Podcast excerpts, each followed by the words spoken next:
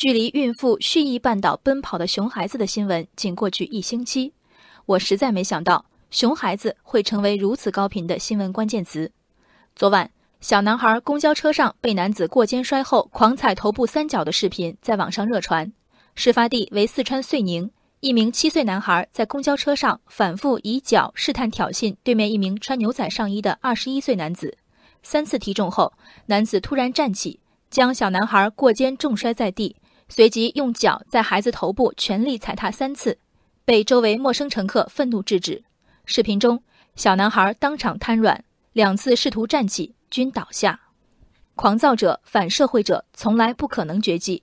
以个案眼光看待这个残暴的场景，仅仅能诱发气愤和揪心。令人不寒而栗的是。你的孩子自己不教育，自有别人教育的评论，来势汹汹，拥趸者众。正面迎战熊孩子的论调，从什么时候开始成为一种正确？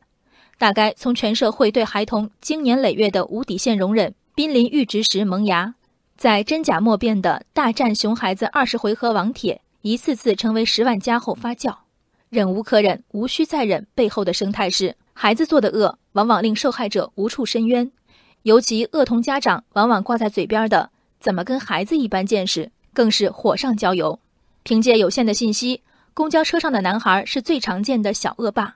在监护人缺位的情况下，他对身强力壮的陌生男子尚且敢无故挑衅；对同龄人和更小的孩子，他的失控大概早已超出旁观者的忍耐。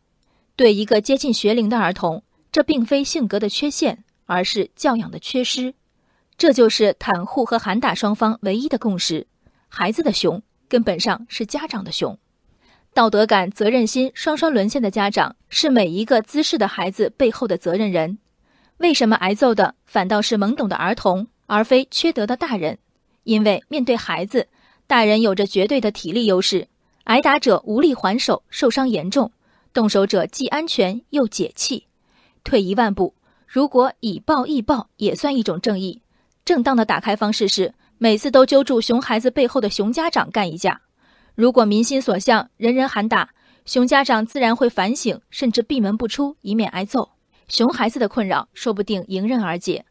公交车上的男青年和他的支持者们，选择甚至不具备明确是非观的体力最弱者，还想委以替天行道的矫饰吗？